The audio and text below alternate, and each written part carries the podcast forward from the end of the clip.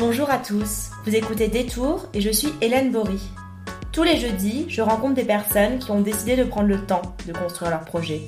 Ouvrir un restaurant, un commerce, créer des objets à partir de savoir-faire artisanaux ou s'investir dans un projet durable. Bref, des projets très concrets, touchant à des choses simples mais qui demandent beaucoup de travail et de passion pour être bien faites. À travers ce podcast, je souhaite mettre en avant des parcours inspirants, leur donner la parole pour comprendre leur cheminement et vous transmettre des pistes pour construire le vôtre. Pour ne pas louper le prochain épisode, pensez à vous abonner sur Apple Podcast, votre plateforme habituelle. Bonne écoute Je reçois aujourd'hui Katia Sanchez. Katia est la cofondatrice de la marque Des Petits Hauts pour laquelle elle a travaillé pendant 18 ans. En 2017, elle décide de se retirer pour prendre un peu de temps pour elle. Cela a conduit finalement à retrouver sa passion pour la maille et continuer son métier en lançant sa marque éponyme, Katia Sanchez, des pulls colorés et éco-responsables. Dans cet épisode, elle nous raconte la fabrication d'un pull, de l'élevage des chèvres au tricotage. On y parle de la nécessité de prendre son temps, de ses questionnements quant au système des précommandes et d'innovation textile. Allez, c'est parti. Bonjour Katia. Bonjour. Est-ce que vous pouvez vous présenter euh, tout d'abord euh, rapidement? Oui, je suis Katia Sanchez, j'ai 45 ans, j'ai deux petites filles, j'habite à Paris dans le 19e et je travaille dans ce secteur euh, de, de la mode et du vêtement depuis, depuis que j'ai 24 ans à peu près. Qu'est-ce que vous vouliez faire quand vous étiez enfant? Vous avez déjà un goût pour la mode ou pas du tout?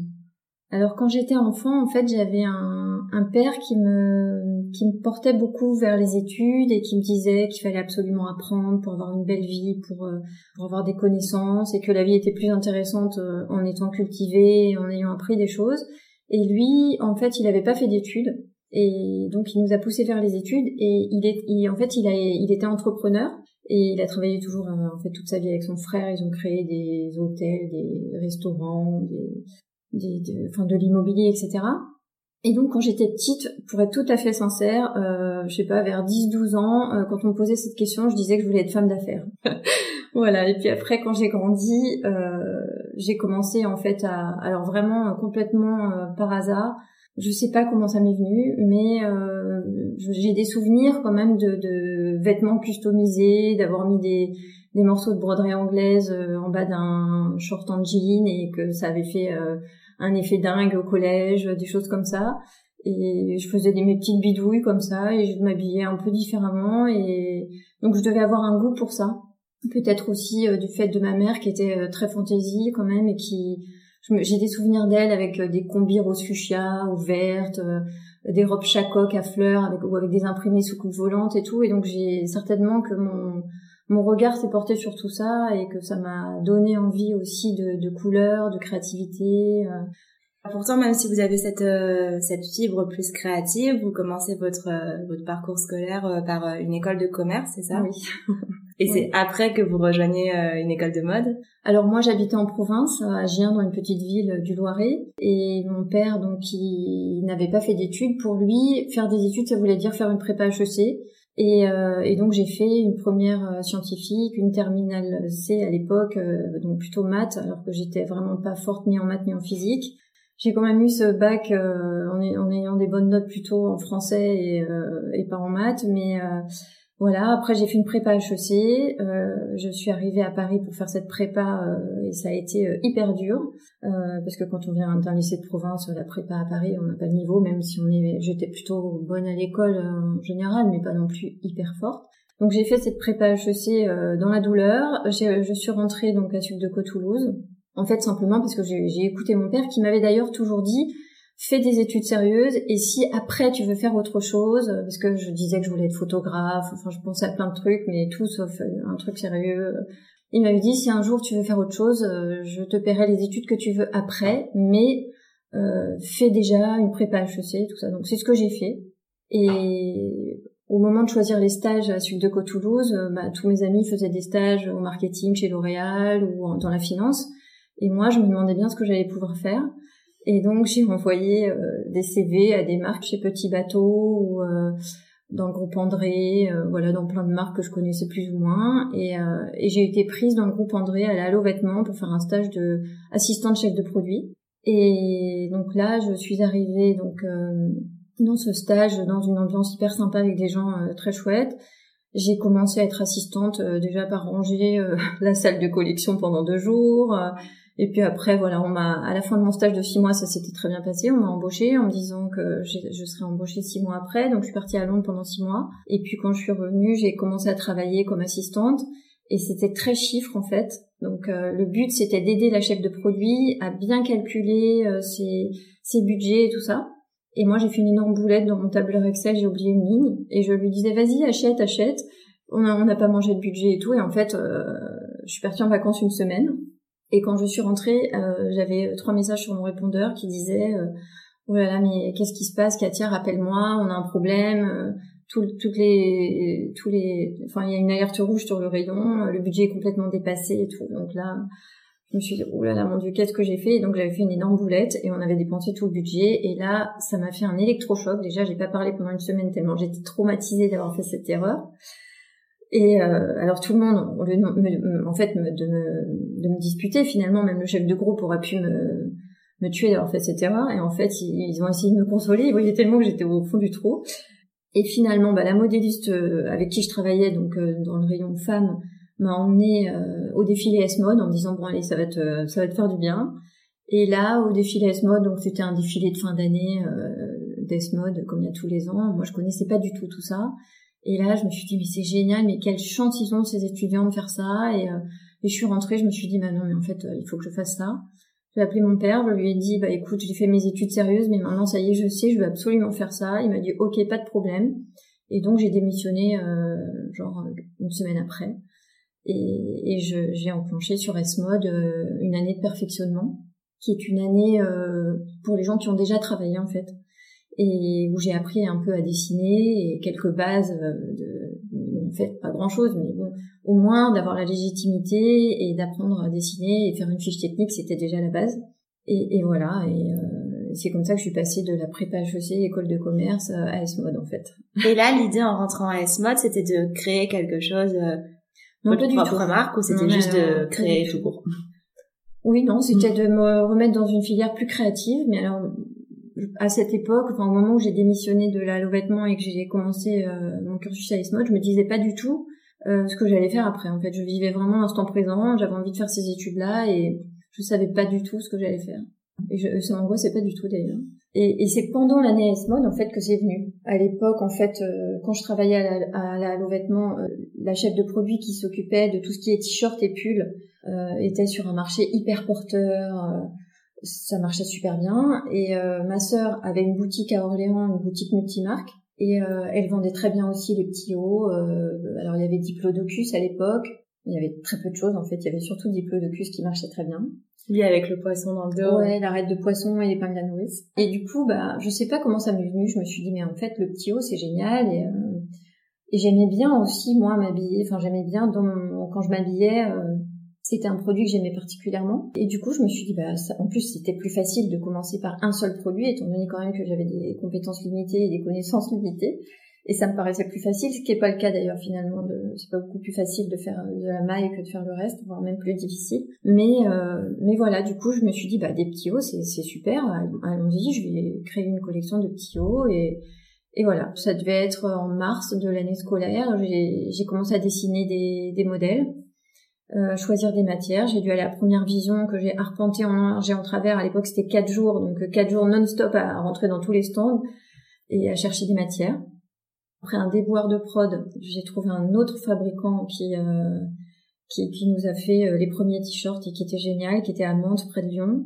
un monsieur qui, qui nous a fait confiance, fait 25 t-shirts. Et ma sœur qui avait donc sa boutique et qui connaissait des agents commerciaux, a présenté la collection à un des agents qu'elle connaissait bien et qu'elle aimait bien, qui lui avait dit écoute si ta sœur fait une collection, tu peux me la montrer, si franchement ça me plaît pas, je te le dirai, mais si c'est bien, je la prendrai, surtout le déo, euh, c'est intéressant, il n'y a pas il a pas grand chose. Euh, montrez-moi. Et donc on est allé à Nantes avec nos 25 t-shirts et euh, il a dit ok, ça m'a l'air bien, je les prends et voilà. Et ça a commencé comme ça. Et donc à ce moment-là, c'était vraiment euh, de la revente en wholesale en fait, enfin des revendeurs euh, des t-shirts. Ouais, complètement. Uniquement du wholesale, ce qui était très pratique pour démarrer en fait, parce que on crée une collection et puis ensuite il y a des agents qui la vendent, on récupère des commandes et ensuite on produit. Donc c'est c'est assez vertueux. à l'époque, les banques pouvaient nous suivre. On était allé voir une, une, banquière qui nous a quand même très très aidé au début. Puisque elle nous faisait des DAI sur bon de commande à l'époque. Aujourd'hui, ça ne doit même plus exister, mais en gros, on lui amenait nos bons de commande et elle nous prêtait l'argent pour produire. Donc voilà, uniquement au sale. Et puis moi, je travaillais encore dans mon studio à Paris. Et au bout de, je sais pas, je dirais un an, enfin j'ai pas toujours la notion des dates, mais au bout d'un an, j'ai vu une boutique rue une petite boutique qui est en bail précaire. Et là, j'ai pu y mettre mon bureau pour éviter de bosser chez moi avec les rouleaux de tissu et tout. Et de petits portants où on vendait un petit peu dans notre boutique. Et puis, euh, et puis en même temps, j'avais mon bureau là, mon petit macros de l'époque. Et donc assez vite, ça marche bien. Euh, donc euh, des petits hauts va avoir plusieurs boutiques et, euh, et toujours beaucoup beaucoup de pulls et de et de hauts. Mm-hmm. Mais euh, la collection va s'agrandir. Mm-hmm. Euh, vous y travaillez jusqu'en 2017 Jusqu'en 2017. En fait, on, donc on a créé cette société en 99. Ma sœur m'a rejoint euh, peut-être un an après à Paris. Euh, ensuite, en 2005 ou 2006, on a, on a eu un premier actionnaire. En 2012, un deuxième actionnaire. Euh, en 2005, on avait deux boutiques. En 2012, on devait en avoir, euh, si je dis pas de bêtises, 12. Et puis en 2017, quand je suis partie, on en avait 90. Et, euh, et voilà, ça faisait en 2017, ça faisait 18 ans que, que j'avais créé cette marque. Euh, J'étais euh, directrice artistique, on va dire, même si j'aime pas trop dire ce mot directrice, mais bon, je m'occupais de l'identité visuelle et des collections. Et voilà, après 18 ans, en fait, j'avais besoin de, de liberté, de, de me retrouver aussi un peu moi-même, et, euh, et j'ai décidé de passer la main à des équipes qui, qui étaient euh, super.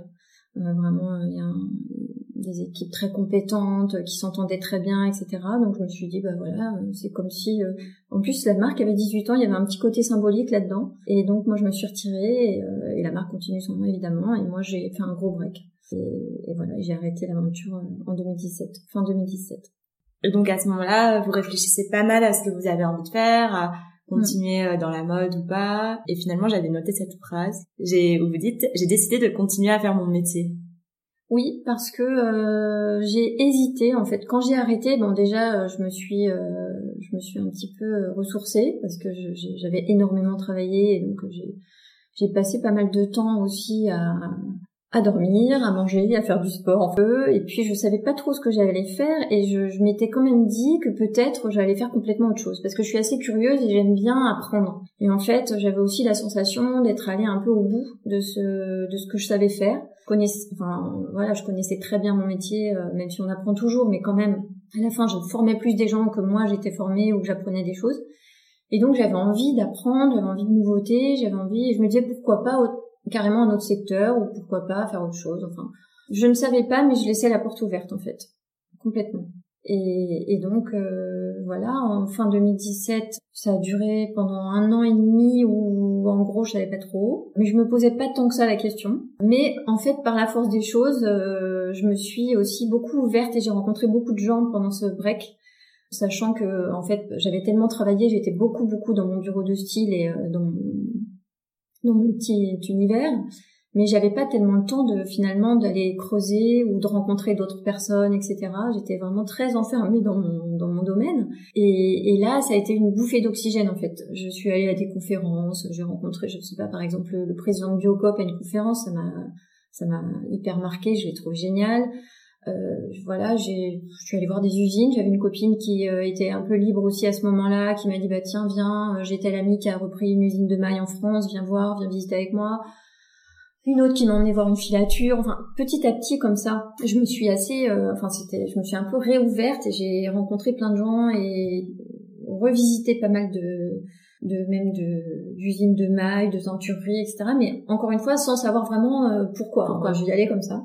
Puis à un moment donné, euh, je me suis dit, euh, bon, déjà, en fait, ce qui m'a pris surtout, c'est que j'ai eu envie de retoucher des matières, des fils, de faire des gammes couleurs.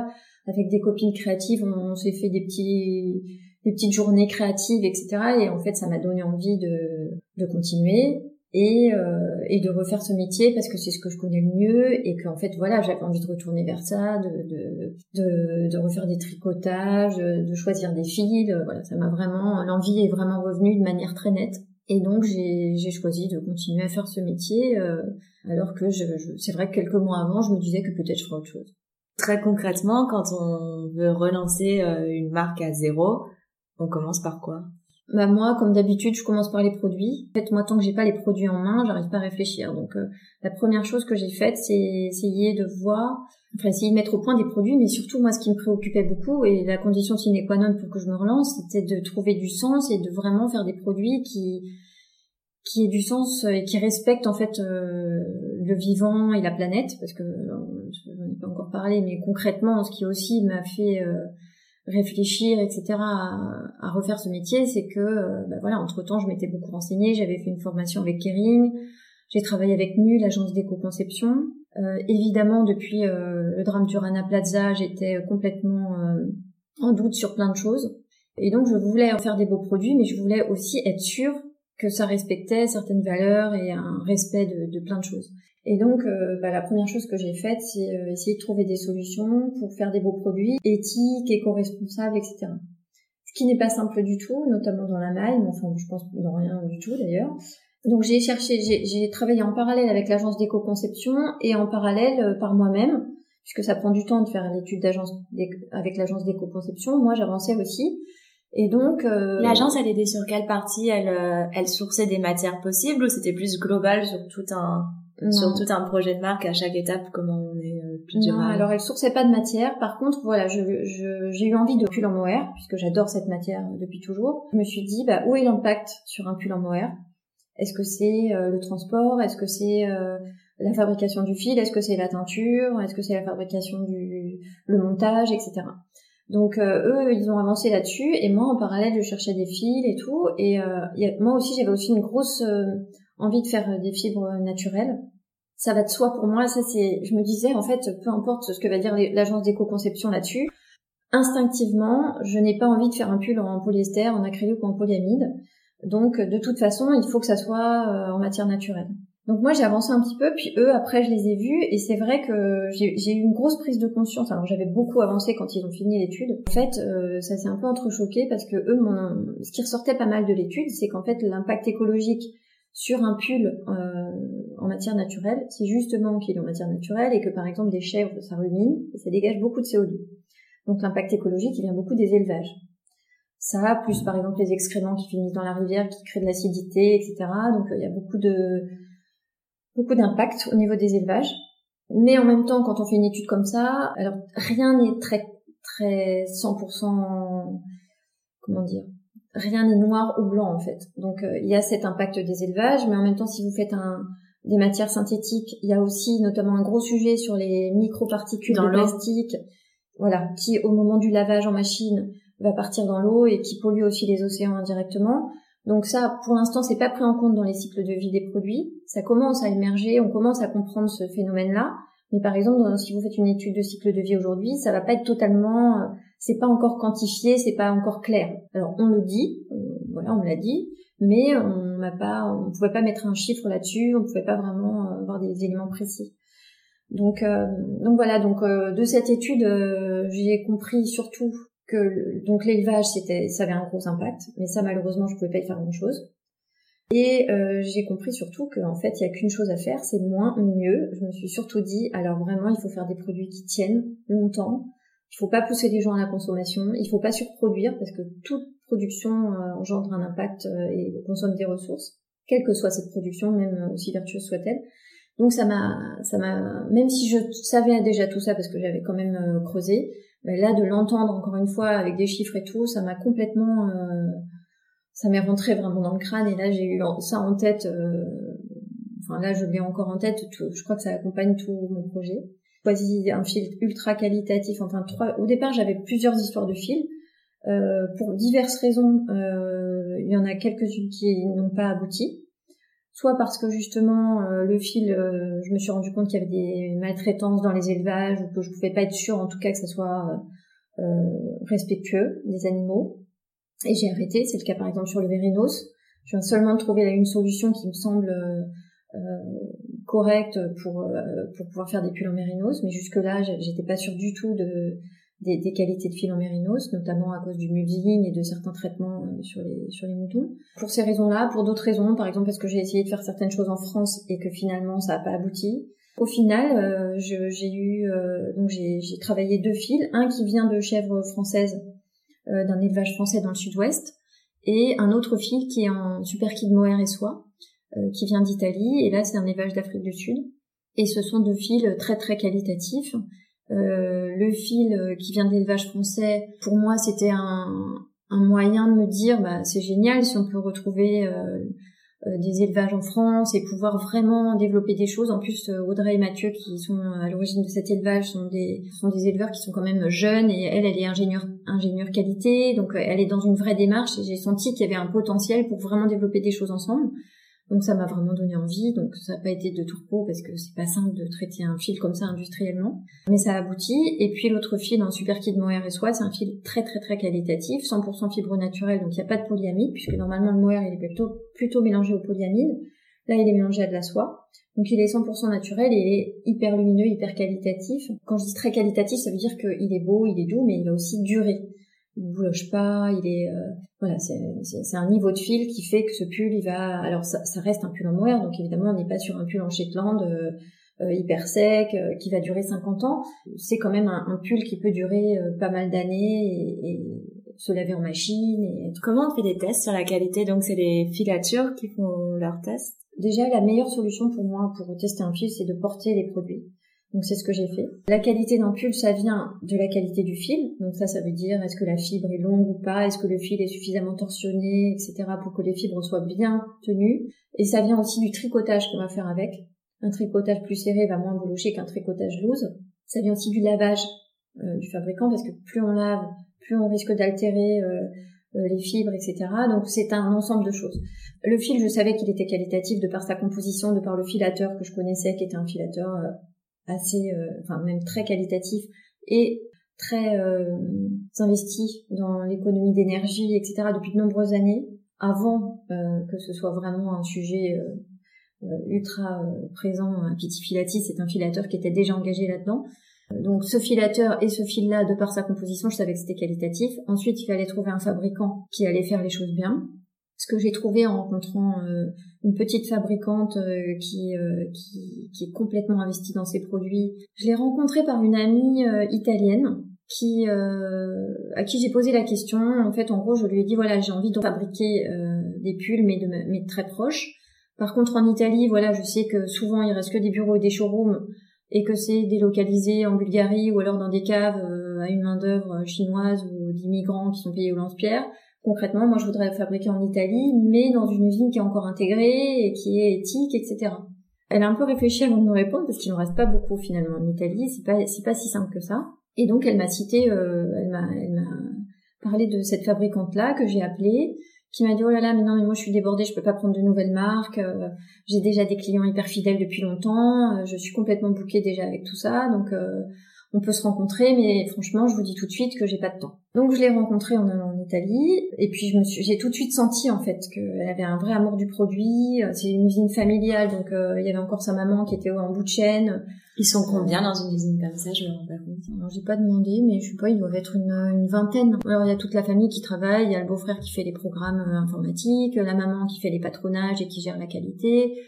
Euh, Marcia qui euh, gère les clients, les développements produits. Enfin bon, il y a un peu toute la famille, euh, l'administratif aussi. Et elle, elle est intégrée en tricotage et en partie de montage.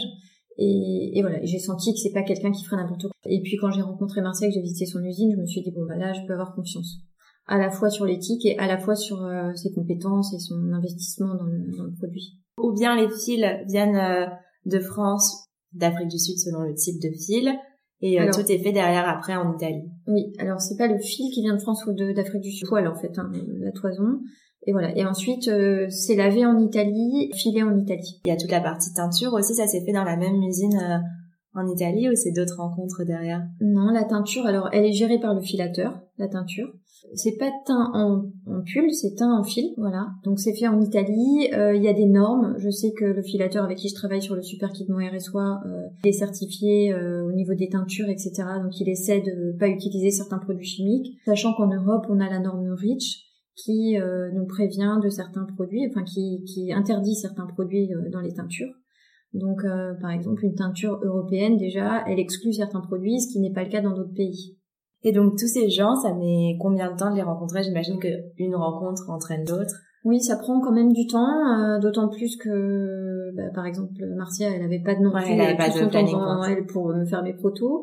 attendez, moi j'ai pas trop la notion du temps, mais concrètement, j'ai dû commencer en février 2019 à monter les produits et je les ai eus, j'ai eu tout fini bien dans les bonnes couleurs, euh, en étant sûr que c'était bien, en ayant euh, du coup éliminé certaines choses qui n'allaient pas. Euh, j'ai dû avoir tout ça fin juin. Tout ça, il faut s'engager sur des quantités. Alors pas trop. Avec le mohair des fermes de France du Sud-Ouest, un petit peu quand même, parce que c'était une, une fabrication que pour moi, donc c'était un peu plus enfin il fallait un petit peu plus de, de quantité mais sinon euh, le filateur italien euh, en fait par des surcoûts euh, quand on veut juste monter un proto on peut commander quelques kilos alors c'est un petit peu plus cher que si on en commande 30 mais mais ça va et comme c'est des fils très très qualitatifs c'est pas des fils qui demandent non plus 300 kilos minimum. Ça commence à 5, 11, 30 kilos. C'est des 25, 11, 30 kilos, donc c'est tout à fait euh, raisonnable. Et tout ça, vous le faites toute seule ou vous avez euh, une équipe qui vous qui commence à vous aider au fur et à mesure de, de quand le projet se monte?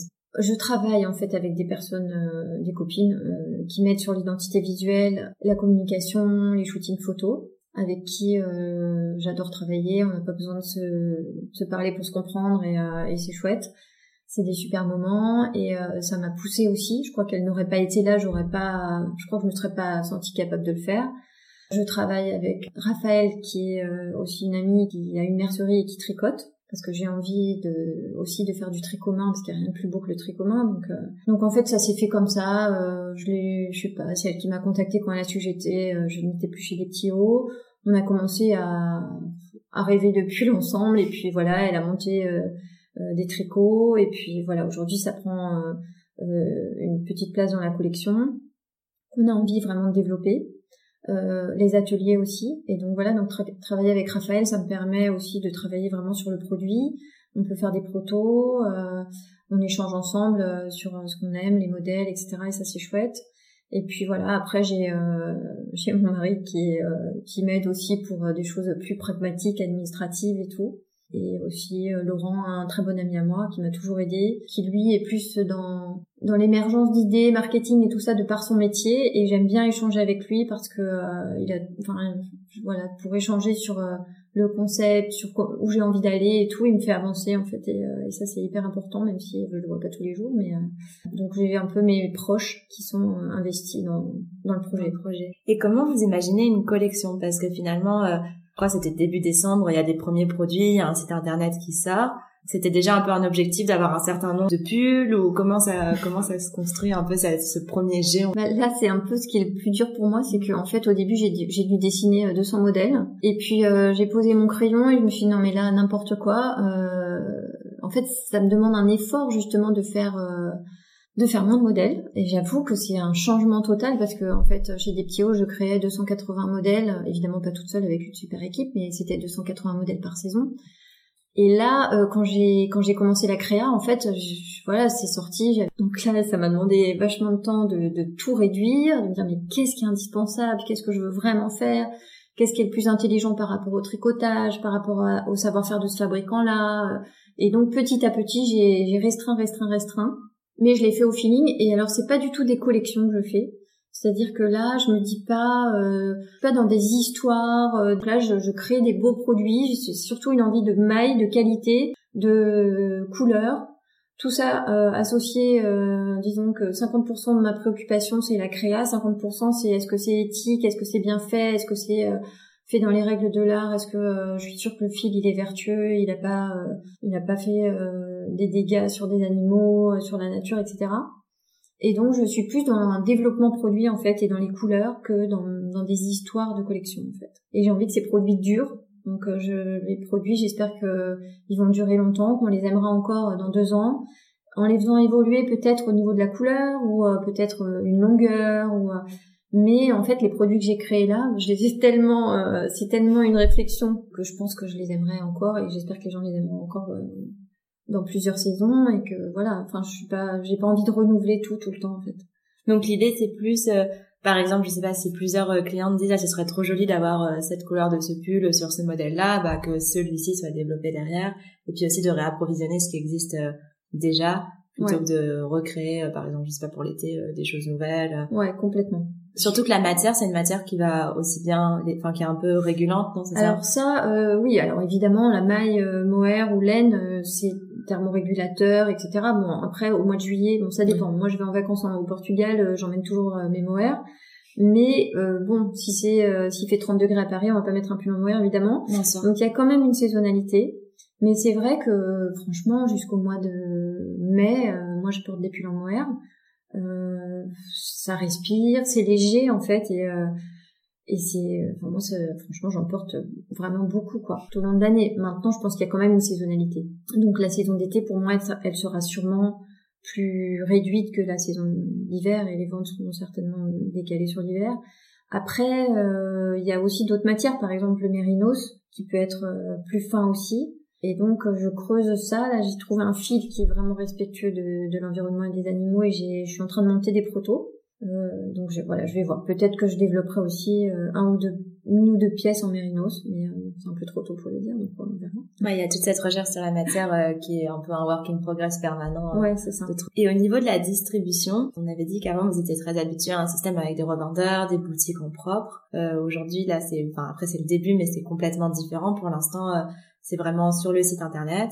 Et puis il y a eu aussi euh, quelques pop-up, mhm. euh, mais dans des boutiques qui étaient plus basées sur presque quelque chose de créatif que sur, euh, on va dire, de la mode. Bah, en fait, je me suis dit, je vends uniquement sur internet, simplement parce qu'en prenant des fils à ce prix-là et en fabriquant des pulls en Italie, si j'avais voulu faire la marge normale en passant par des revendeurs, j'aurais vendu des pulls à 500 ou 600 euros, donc c'était pas possible. Donc il n'y avait pas le choix, il fallait vendre uniquement en direct et donc sur internet. Et j'ai travaillé avec clin d'œil et elles ont encore mes produits parce que simplement parce que voilà je trouve que enfin j'aime beaucoup cette boutique j'aime beaucoup les filles et, et puis ça colle tellement bien que voilà. Donc je fais pas de marge pas beaucoup de marge plein d'œil mais euh, mais c'est chouette. Et puis les, les clientes me demandaient beaucoup aussi de pouvoir toucher les produits. Donc euh, ça c'était super de pouvoir euh, qu'elles puissent aller chez Clin d'œil les voir et les acheter éventuellement. Euh, j'ai oublié la question. Non c'était plus sur la distribution de ah manière de manière générale. Oui bah internet. Et du coup c'est un nouveau métier pour moi parce que moi j'étais pas tellement là-dessus Instagram j'étais sur Instagram euh, avant, mais euh, pour m'inspirer et, voir des belles choses et, euh, et être en relation avec des filles avec qui je partageais des goûts plutôt que pour moi montrer des choses. Et bah là, c'est l'inverse. Mais ça me fait plaisir parce qu'en fait, je découvre un aspect chouette d'Instagram, alors que je dispute ma vie tous les jours parce qu'elle est, est trop sur les réseaux sociaux. Mais bon, je trouve qu'il y a quand même un aspect chouette de, de rencontrer des... En fait, j'ai des vraies affinités de goût avec des gens que je rencontre sur Instagram qui peuvent, qui peut, ça peut d'ailleurs aboutir sur des, des vraies rencontres après euh, physiques, mais c'est chouette de partager tout ça. Et aussi j'ai un super retour de plein de gens, plein de filles qui m'envoient des messages privés ou des messages euh, tout court et qui sont euh, hyper hyper enthousiastes, hyper contentes, qui me poussent même. Là par exemple j'ai envoyé un post sur la précommande, il y, a un retour hyper positif. Donc c'est ça porte énormément. Et en fait c'est hyper chouette. Mais voilà c'est c'est quand même nouveau pour moi de faire ça je le fais avec plaisir, mais ça prend aussi beaucoup de temps. c'est vrai qu'on croit que c'est plus simple de vendre sur Internet que de vendre dans des boutiques. Je crois que les deux sont difficiles euh, pour des raisons différentes.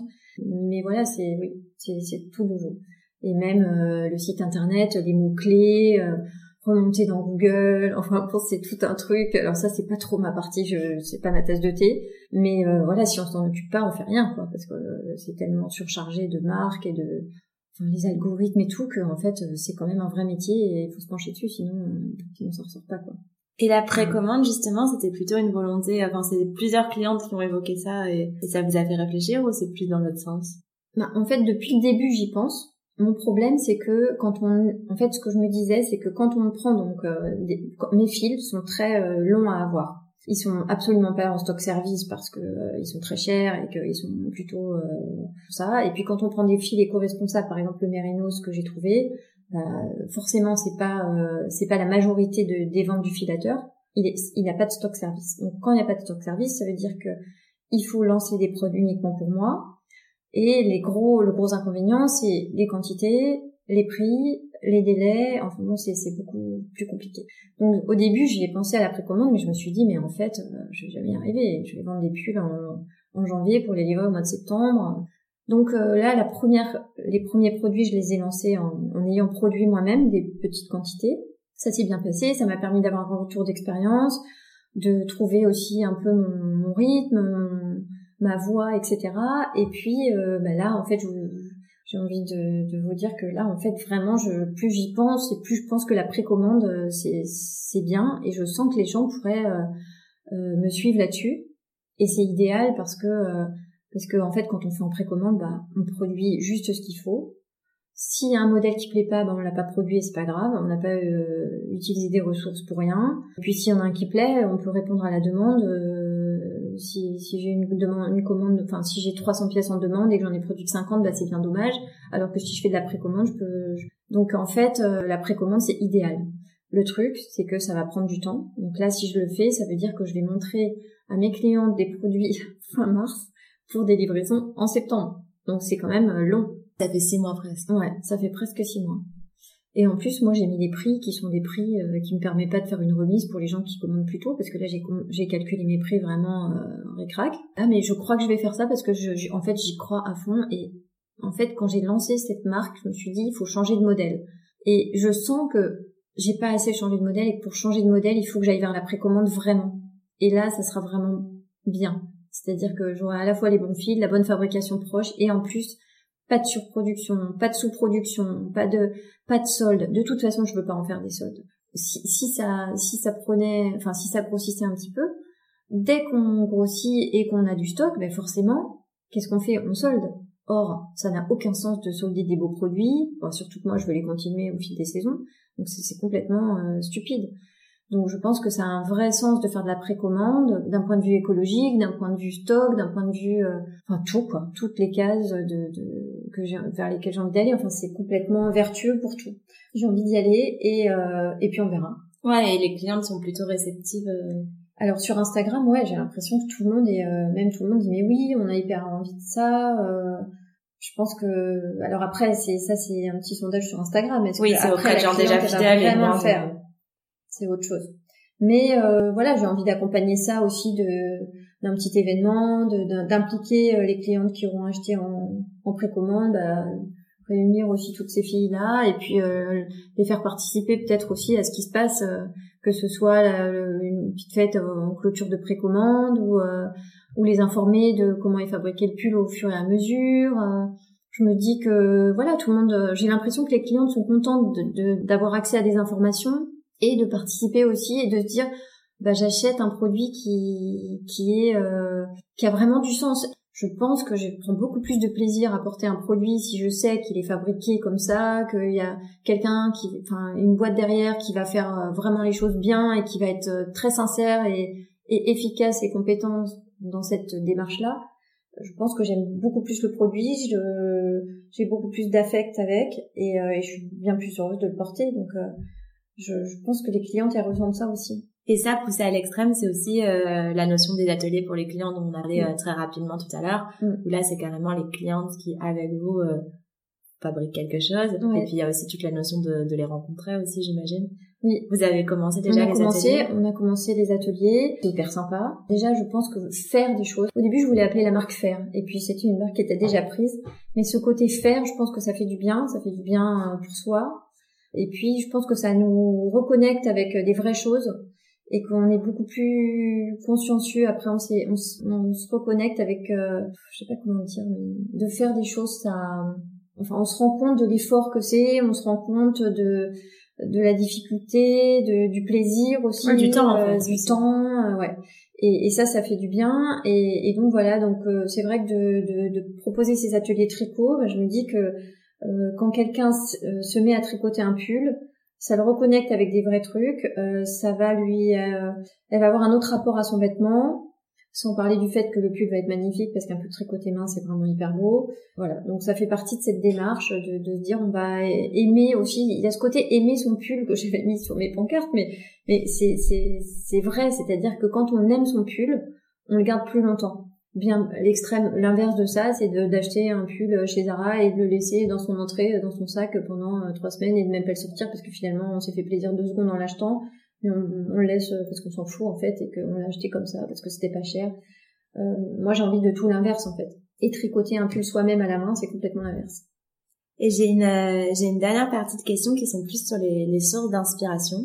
D'habitude je demande si la personne a un mantra en fait, moi, mon mantra aujourd'hui, ça serait plutôt moins mais mieux. c'est-à-dire faire du beau. En fait, si je sais, tiens, parce que dans mon bureau j'avais écrit trois petits mots, j'avais, je m'étais, sais plus, j'avais dû écrire euh, du beau, bien et je sais plus. Enfin bon, voilà, essayer de faire du beau, mais qui euh, qui soit dans le respect de, de comme je l'ai dit, de, de l'environnement des animaux et qui euh, et, et, et, acheter moins en fait. Je pense que vraiment, euh, voilà, pour moi, il faut absolument que bon voilà, on est tout, le monde le dit, cette industrie, elle est euh, elle est archi polluante, euh, elle est Enfin, c'est un non-sens aujourd'hui et je pense qu'il y a, il y a plusieurs axes d'amélioration. Il faut faire des produits qui durent plus longtemps, il faut consommer moins et il faut miser sur l'innovation. Et aujourd'hui, il y a beaucoup d'innovations qui sont en train d'apparaître. On est vraiment dans une phase, dans une période où il y a beaucoup, beaucoup d'innovations, ce qui n'a pas été le cas pendant de nombreuses années. Et je pense que l'innovation, c'est aussi un moyen de, de faire évoluer ce, ce secteur. Donc, euh, c'est une question que je m'étais, enfin en fait c'était quelque chose que je m'étais noté dont j'ai pas, j'ai pas posé la question finalement. Euh, c'était notamment au moment où vous parlez des visites des teinturiers, où vous disiez que le progrès technologique euh, serait une des solutions. Mm. Et j'étais surprise de lire ça parce que sur plein d'autres choses, on a l'impression que bah, c'est revenir à des choses assez simples qui sont fabriquées euh, en faisant attention aux choses. Mm. Tout ça paraît plus pas forcément progrès technologique. Et du coup, j'étais surprise et j'avais aussi envie de creuser ça et je l'ai pas fait tout à l'heure. Ouais, bah en fait, le marché il est quand même énorme. Il n'y a pas que des gens qui vont acheter des pulls à 200 euros. Euh, fabriquer comme je le fais, etc. Je pense qu'il y a aussi euh, une grosse partie de, de, de la, des, des, clientes qui vont pas qui vont pas vers ça, et que de toute façon, il faut aussi des progrès technologiques pour euh, pour répondre à tout ça. Et bon, bah par exemple les teintures, mais même moi dans mon cas, les teintures, elles, elles restent à base de pigments chimiques, et euh, la fabrication de ces pigments chimiques, elle est très polluante. Donc euh, ça, aujourd'hui, il n'y a pas de solution. Et, euh, et, donc il faut en chercher des solutions. Et euh, je pense par exemple à la jeune euh, startup Pili, qui est une startup qui est en train de mettre au point la fabrication des pigments. Au lieu de les fabriquer à partir de produits chimiques, on va les fabriquer à partir de bactéries qui, nourries d'une certaine manière, vont vont créer de la couleur en fait. Et donc on récupère cette couleur et on en fait des pigments. Ah, ensuite, ces pigments-là, ils sont traités par des teinturiers comme les, des pigments chimiques. Ce qui est génial, c'est que ça n'impliquerait pas un changement et une modification de toutes les teintureries, de tous les tuyaux et tout ça. C'est, ça serait utilisé comme un pigment chimique. Donc ça, je trouve que c'est, voilà, les innovations technologiques pour des choses comme ça, c'est utile pour tout le monde. Que ça soit des petites marques qui veulent tricoter à la main ou euh, des grosses marques euh, qui font en plus grosse quantité. Mais voilà, mais c'est vrai qu'il y a les deux, c'est-à-dire qu'il y a, euh, il y a évidemment que quand on refait petit, local euh, et tricoté à la main, bah, c'est génial. Je veux dire voilà. Après, j'adorerais que tout soit comme ça, mais malheureusement ce sera pas le cas. Et euh, il faut aussi se dire que voilà, on va pas non plus revenir 50 ans en arrière ou 70 ans en arrière. Donc et pour pallier à ça, bah, il y a des innovations. Je pense par exemple aussi à un fil de coton que j'ai, ça s'appelle Renew, je crois. C'est des gens qui ont mis au point, par exemple, euh, ils dépiotent complètement du coton, ils le remettent à l'état de poudre, et ensuite ils recréent un fil à partir de ça. Et euh, donc c'est un fil, euh, je sais même pas, on peut même pas appeler ça du coton, mais c'est un fil qui est recréé à partir de, de poudre de coton. Et vous faites un t-shirt avec ça, ça ressemble complètement à un t-shirt en coton.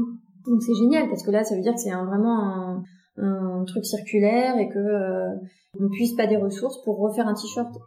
Donc tout ça, je pense que voilà, c'est des, des innovations qui, ont, qui, qui apparaissent là euh, depuis quelques années et qui, qui vont quand même euh, faire avancer les choses. Et donc ça fait quand même que vos, vos sources d'inspiration, c'est aussi très, euh, bah, toujours dans cette démarche plus, plus durable et, et pas forcément des gens uniquement qui travaillent dans la mode, mais aussi sur d'autres, sur d'autres aspects qui résonnent bah, mes sources d'inspiration créative pure mhm. pour trouver des modèles, moi, euh, vraiment, c'est la couleur. Euh, et cette couleur, je la trouve partout, en fait, euh, n'importe où. La couleur, c'est la couleur de la nature, des fruits, des gens que je croise dans la rue, de, de, photos. De... Ouais, vous expliquez sur pour l'un des pulls que c'est une photo où il y avait un mélange de...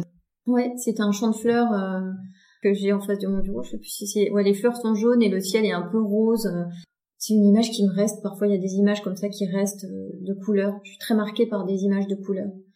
Donc l'inspiration, elle est, je sais pas, en fait, c'est l'observation de tout ce qu'il y a autour tout le temps. Euh, tout ça euh, mixé avec des, des aspects techniques, en fait, de tricotage ou de fabrication, de composition de fils, etc. C'est vraiment un mix. Et c'est ça qui est intéressant dans la maille, en fait, c'est que la maille, c'est à la fois des compétences techniques et de la créativité c'est ce qui m'a toujours plu dans ce dans ce produit-là en fait. Et au quotidien, vous avez un peu opposé la période où vous travailliez avant ou pendant 18 ans, vous, vous étiez dans un rythme et vous n'avez pas forcément beaucoup de temps de vous informer autour la période plus euh, de break où là vous avez eu le temps d'aller à plein de conférences, de rencontrer beaucoup de gens. Là, est-ce que en, en, créant juste une, euh, une toute jeune marque, si on peut dire, euh, vous arrivez encore à trouver l'équilibre entre les deux et, et comment? Euh, Oui, franchement oui. Euh, je travaille beaucoup moins que ce que j'ai pu travailler avant. Et parce qu'il y a moins la notion de rythme et de, de, de délai. Euh... Oui, et puis j'ai aussi beaucoup changé, c'est-à-dire qu'avant j'étais toujours dans la course, et maintenant en fait je laisse aussi les choses faire. C'est-à-dire que voilà, il y a du retard sur quelque chose, et ben c'est comme ça. Euh, ma fabricante, euh, elle est débordée, elle est au bord du gouffre, et ben je vais pas lui en rajouter une couche, et je vais, je me dis bah attends euh, la pauvre. Voilà, donc c'est, en fait je, je sais pas, je suis moi plus, j'ai plus de temps pour moi. C'est une façon aussi d'appréhender un peu la vie euh, au global qui a changé. Et, et du coup bah oui c'est c'est je, alors je oui bien sûr euh, j'ai pas l'impression de travailler mais bon le soir je peux travailler tard et tout mais c'est c'est quand c'est un plaisir et voilà bon après c'est moins c'est moins de travail aussi peut-être euh, même si créer une boîte c'est c'est s'occuper de tout euh, donc il y a plein de, sujets différents mais oui j'arrive à et de toute façon, aujourd'hui, je pense que c'est nécessaire et je me dis que, en fait, tout, ça, ça demande tellement de, de, de changements. Il faut vraiment, euh, pour faire attention à, enfin, quand on produit des choses aujourd'hui, je pense qu'il faut être hyper responsable. Donc, il faut prendre du temps. En fait, on, si on prend pas le temps pour creuser tout ça, on va aller vite. On va, voilà, je vais vous donner un exemple. Un filateur italien va vous dire, mais oui, mon mérinos, pas de problème, il a pas de, il fait pas, de, enfin, il y a pas de mulesing euh, pas de souci, moi je te fais une lettre, il est certifié, il n'y a pas de souci. Vous avez envie de l'entendre ça, donc vous avez envie d'utiliser ce fil, faire un proto tout de suite, non non non. Bah, au final, deux mois après, le, filateur, il vous a toujours pas envoyé son certificat parce que finalement il l'a pas, et que tout ce qu'il peut vous dire, c'est que euh, son éleveur lui a dit qu'il n'y avait pas de mulesing, mais tout ça, ça veut rien dire, c'est vraiment... Euh, donc si on veut pas s'arrêter là et juste se faire plaisir en se disant bah oui oui je suis bien, j'ai bonne confiance, bah non il faut creuser et en fait ça prend beaucoup de temps. Donc c'est nécessaire pour faire les choses comme ça de se dire qu'on prend du temps. Et au niveau, on parlait tout à l'heure de, de conférences. Est-ce qu'il y a aussi des lectures qui vous qui vous mûrissent dans ce, alors que ce soit euh, sur la partie plus durable ou sur la partie créative ou alors j'ai lu beaucoup de livres et alors moi j'ai lu pas mal de livres de développement personnel mais euh, lequel m'a le plus marqué? Disons que je sais pas pourquoi là en en parlant comme ça, je crois que celui qui m'a le plus marqué finalement c'est le premier livre que j'ai eu entre les mains de développement personnel, si on peut appeler ça comme ça, c'est euh, l'art de la simplicité. Euh, ça a été le premier et ça a été vraiment pour moi d'un coup une, une ouverture sur tout, ce, tout cet aspect développement personnel. Après j'ai lu un livre qui m'a marqué aussi au début du projet qui s'appelait Écolonomie. Écolonomie. Écolonomie, c'est un, un imprimeur qui se dit euh, je sais pas si je vais pas vous raconter le livre, mais en gros, l'idée c'est de se dire on peut euh, gérer une boîte et développer une entreprise en étant euh, vertueux et en faisant plein d'économies d'énergie qui sont aussi des économies tout court et qui sont euh, économiquement viables et intéressantes pour l'entreprise. Et ça, on a tendance à opposer les deux. Alors que pas du tout. Et ça, j'en suis convaincue d'ailleurs. Et, et j'ai trouvé, oui, c'est, enfin, ça m'a marqué. Je me suis dit, mais tous les patrons de boîtes qui produisent quelque chose devraient lire ce bouquin parce que c'est c'est un bel exemple et ça montre que c'est possible en fait et, surtout ça montre qu'il faut pas voir à court terme en fait. Et quel conseil vous donnerez à quelqu'un qui voudrait euh, entreprendre, se lancer dans un projet euh... Oh là là. Je sais pas, moi j'aime pas trop donner des conseils, mais euh, bah moi les conseils que je donnerais c'est de de s'écouter, de savoir si vraiment au fond de soi on a envie de faire ça, parce que c'est beaucoup de monter une boîte, c'est beaucoup de sacrifices, beaucoup d'investissements personnels. Je crois qu'il faut le sentir. J'ai un ami là qui voulait créer une boîte et qui était prêt à le faire et puis qui, qui a fait marche arrière. Et quand il m'a dit toutes les raisons pour lesquelles il faisait marche arrière, je me suis dit bah oui, pas, faut pas le faire. Donc je pense qu'il faut vraiment le sentir, être prêt et euh, et, et s'écouter. Et une fois qu'on qu'on a ça dans le ventre, en fait, euh, ça va ça va tout seul en fait. Et surtout, moi, mon père me disait toujours, quand j'ai créé des petits hauts à l'époque, il me disait, tant que t'as pas abandonné, t'as pas perdu. Parce qu'évidemment, il y avait plein d'obstacles. J'ai commencé, j'avais 25 ans, je connaissais rien à rien. J'ai rencontré plein de plein d'obstacles, de prod et tout ça. Et, euh, et, il, me disait tout le temps ça, tant que t'as pas t'as pas baissé les bras, t'as pas perdu. Et ça, c'est vrai parce qu'en fait, c'est forcément quand on monte une boîte, on rencontre euh, plein d'obstacles. Mais si à chaque fois on trouve, euh, on les contourne et qu'on trouve la solution, bah en fait, on continue et au final, ça marche. Moi, je suis persuadée que en fait, euh, tant qu'on tient, et eh ben, on finit par y arriver, c'est certain. Donc le tout, c'est d'avoir l'énergie et l'envie de continuer. Et enfin, qui, qui d'autre vous aimeriez entendre? Vous, vous disiez que vous écoutez beaucoup de podcasts aussi ou dans la mode, ou dans quelque chose de durable, ou dans quelque chose qui n'a rien à voir, mais vous avez euh, lu ou entendu quelque chose et vous dites, ah bah, j'aimerais bien approfondir. Euh. Bah, j'aimerais bien, alors je sais pas, je pense à deux personnes. J'aimerais bien, euh, j'aimerais bien qu'on interviewe un éleveur, par exemple, parce que je trouve que, enfin, on est loin de tout ça, mais en fait, on parle d'un pull, mais à la base, il y a des élevages. Et je trouve qu'on leur donne pas beaucoup la parole, mais c'est hyper intéressant. Moi, quand je discute avec eux, je trouve que j'apprends énormément de choses ça nous apprend des choses de, de de, de, la base quoi de l'origine et je trouve que c'est et souvent c'est des gens qui sont en fait dans la nature euh, avec les animaux etc et il y a, il y a des vraies choses qui ressortent de ces discussions. Et sinon euh, je sais pas je pensais justement à l'équipe de Pili parce que euh, c'est une super équipe de, de, de, jeunes qui euh, qui y croient euh, qui c'est quand même énorme parce qu'ils veulent révolutionner le marché de des pigments de teinture qui est quand même un, tenu par euh, je sais pas deux ou trois mastodontes. Et euh, et s'attaquer à ça en ayant euh, déjà une vraie solution technologique et tout ça je trouve que c'est c'est hyper fort. Donc leur donner la parole je trouve que ça pourrait être très intéressant surtout qu'ils sont ils ont plein de choses intéressantes à dire justement sur leur vision de de, de tout ça de des changements des, des de la technologie aussi. Donc j'aimerais bien, euh, j'aimerais bien les, écouter. Et puis c'est quelque chose que le grand public connaît pas du tout. En oui, voilà. Je trouve que l'intérêt des podcasts, c'est aussi ça, de, de, de, pouvoir donner la parole à des gens qu'on n'écoute pas tout le temps, euh, que ce soit des éleveurs, des, des gens qui, qui sont dans la recherche. Euh. qui sont vraiment dans l'envers du décor de, de la partie plus créative qu'on nous raconte plus souvent finalement. Ouais. Bah merci beaucoup Katia. Merci beaucoup. Si cet épisode vous a plu, parlez-en autour de vous. Pensez également à vous abonner au podcast Détour et laisser un avis et 5 étoiles sur Apple Podcasts ou la plateforme sur laquelle vous écoutez vos podcasts. C'est ce qui m'aide le plus à être bien référencé et faire connaître Détour. Enfin, vous pouvez me suivre sur Instagram, détour.podcast, pour suivre l'actualité de Détour et mes dernières découvertes. Je vous souhaite une belle fin de semaine et à jeudi prochain pour un nouvel épisode.